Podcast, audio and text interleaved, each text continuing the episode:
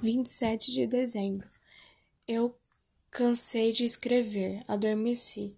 Despertei com uma voz chamando Dona Maria. Fiquei quieta, porque eu não sou Dona Maria. A voz dizia. Ela disse que mora no número 9. Levantei de mau humor e fui atender. Era o senhor Dário, um senhor que eu fiquei conhecendo na eleição. Eu mandei o senhor dar entrar, mas fiquei com vergonha. O vaso noturno estava cheio.